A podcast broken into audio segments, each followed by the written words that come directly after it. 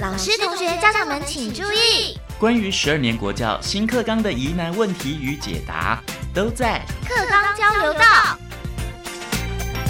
大家好，我是白天，为大家邀请到的是来自新北市立五峰国中的罗佩瑜校长。校长好，主持人好，听众大家好。高中跟高职的适性发展以及未来的工作表现是不太一样的。白天以前我也是职校出身的，后来有去念了传播学系的硕士班，早一点发现我事情发展应该是在传播方面的话，搞不好我现在是博士了呢。校长，因为我们国中阶段呢，距离我现在已经。很久了，但是现在的孩子很幸福哦。他们可不可以更知道自己的兴趣和性向呢？从而可以选择自己更适合的高中和高职来就读。我们先来讲这一块好了。协助学生的生涯试探以及适性的选择，是我们国中阶段非常重要的工作。以新北市来讲，我们这几年甚至于希望把职业试探的概念，协助孩子认识自己的能力、性向、兴趣这样的事情，延伸到国小。所以新北市这。几年成立了将近十六所的职业试探与体验教育中心。嗯哼，国教署这几年也在各县市都有辅导各县市来成立这样的职探中心。嗯哼，也就是希望孩子在他的重要的时期，能够透过这样子的试探工作，对自己有更进一步的了解。嗯哼，好，因为从学理上来讲，有学者他把。人的生涯发展可能分为幻想、试探、实验三个时期。嗯以比较有名的生涯辅导学者叫 Super，它分为五个时期，包含成长、探索、建立、维持跟衰退。不管他怎么分，其实国中阶段刚好就是在试探跟探索的一个时期。嗯所以学校呢，透过各样的课程安排一些试探体验的活动，甚至于鼓励孩子去参加不同的社团。嗯老师观察孩子喜欢什么样。的休闲活动等等，其实都可以帮助他们对自己的能力。兴趣，还有他未来可能想要就读的学校，想要从事的工作，能够有所了解，进而做最后的一个适性的选择。五峰国中首创全国的先例，成立了职业试探暨体验教育中心嘛？是。对于要选高中或是选高职，同学们比较不会去迷惑嘛？因为贵校有很多的配套措施，或者是像校长我们刚刚在讲说啊，您带孩子实地。去看他们的未来可能会工作的职场，是，或是请教师来学校演讲，可以请校长再帮我们说明吗？呃，我想孩子从国小升到国中，其实比较多接触的还是基础的国音数设置这样的学科。所以家长可能也没有那么多的时间做一个进一步的安排，所以学校第一个会利用一些社团或者是班周会的时间，断考下午，甚至我们学校还利用寒暑假做一些系列的规划，嗯哼，比如说带孩子去职场做参访，对，像我们学校就离调查局很近，嗯，所以很多老师可能哎用班周会课走路就可以带孩子去调查局做参访，哇，让他们知道原来调查局是这样子的一个工作状况，也有家长他自己本身在淘机或者在捷运局工作，也会带班上的孩子到这样的职场去做参访。当然，台湾很多观光工厂，它其实也是一可以利用的资源，让孩子知道原来工厂的运作模式是怎么样。另外，国教署每一年都会补助全国的国中，嗯。让学校可以安排带孩子到社。区的高职现在叫技术型高中，是。去做一个专业群课的参访。哦。因为孩子可能没有进过高职，不太清楚原来有一个不同的学校形态是像高职这样，有很多的实习工厂，是。或者是有很多记忆的学习。嗯，当然像我的学校，因为有职探中心，对，那我的职探中心目前有开四样的课程，包含日文、英文，还有焊接，以及城市。是设计，嗯哼，其实它是属于两类的职群，嗯哼，英文跟日文属于外语群，嗯，然后焊接跟城市设计属于电机电子群，是，所以以我学校的学生来讲，他们在国中三年六个学期，大概可以安排他们去做这四种不同课程的体验。那我常常跟孩子讲的是，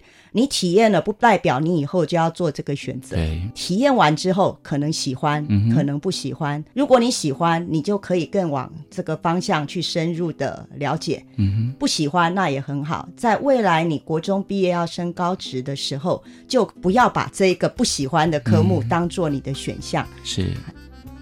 请教我们罗佩瑜校长啊，因为像白天这样子，原本是职校出身的，但是我又很深刻知道说，其实我是喜欢语言的，是。我是未来可能想要当老师啊。是。但是呢，职校的孩子可能想说，我以后要学习技艺，我就要嗯。直接投入职场的工作，是。甚至是研究方面的工作了啊、要怎么样来协助我们国中的孩子来做生涯的试探呢？孩子的发展本来就都有不同的面向。对。我在教育工作大概三十年啊、我在当校长之前，我是一位辅导老师。哦，我曾经看过有些孩子嗯。很清楚自己未来的选择，是，就是想要走学术，嗯或者他想要选择的工作是高职没有的，对，那他当然就是选择高中，嗯然后选择读大学。是，但是也有一些孩子，他也很明确，他知道自己就是喜欢实际去操作的课程，是，所以他就知道要选择高职。嗯哼，还有一些孩子生涯未定向，对，也还不少。嗯哼，有两方面的建议啦。第一个会请学校再多安排一些试探活动，是，让他再多去看看不同面向的一些科别，嗯哼，或者是选择，对，更清楚自己的能力或兴趣嗯，在哪里。没错，那也会请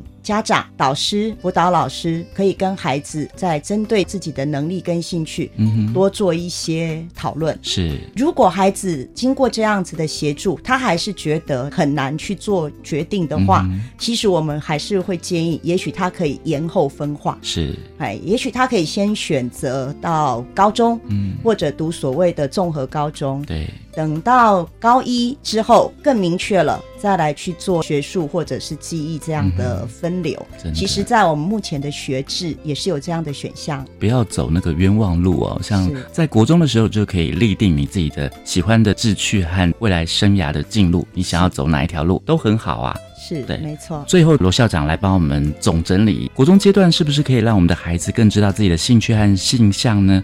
就可以选择自己喜欢要选高中还是要选高职这样的路呢？在这边，我还是要鼓励所有的同学几件事情啦。第一，在学校里面，你所学的每个科目，其实都是在做试探嗯，啊。我想很多同学都很清楚啊，自己的国文、社会比较好，对，还是数学、理化比较好，嗯或者有些同学他是跑步、体育很棒，，对，音乐、美术很棒，其实它就是一个最基本的能力的试探。嗯哼，再来鼓励同学，学校会办很多的参访，很多的试探课程。嗯，衷心的建议同学可以利用这样的时间，好好的去发现自己对这一些科别或者对这些活动嗯哼，能不能做得很棒，对，有没有兴趣。嗯哼，最后可能还要再去思考的是，喜欢的科别或者喜欢的事情，对应到高职或者高中、大学，它可能会是什么样的科别，嗯哼，学习什么样的内容。对，最后还是一个做决定的能力。嗯，其实孩子到了国中，应该已经是迈向成人的预备的阶段。对，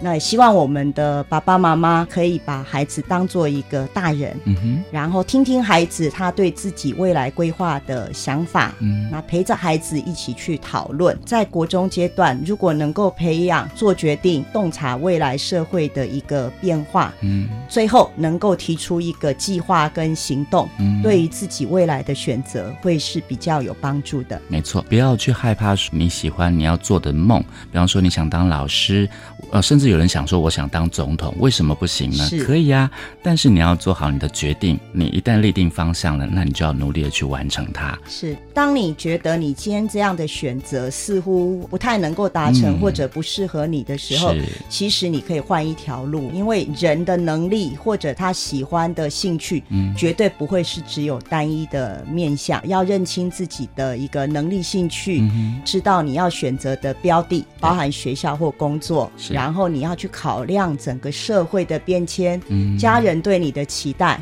最后你重整这一些因素以后去做的生涯决定，嗯可能才是一个相对比较适合于自己的一个选择。没错，我选了高职，我可不可以再转回高中呢？当然可以啊，可以可以只要你培养带得走的能力，是这就是新课纲要带给您的全新的思考的方向了哦。是的，非常谢谢我们新北市五峰国中罗佩瑜校长给我们的分享，谢谢，拜拜。拜拜。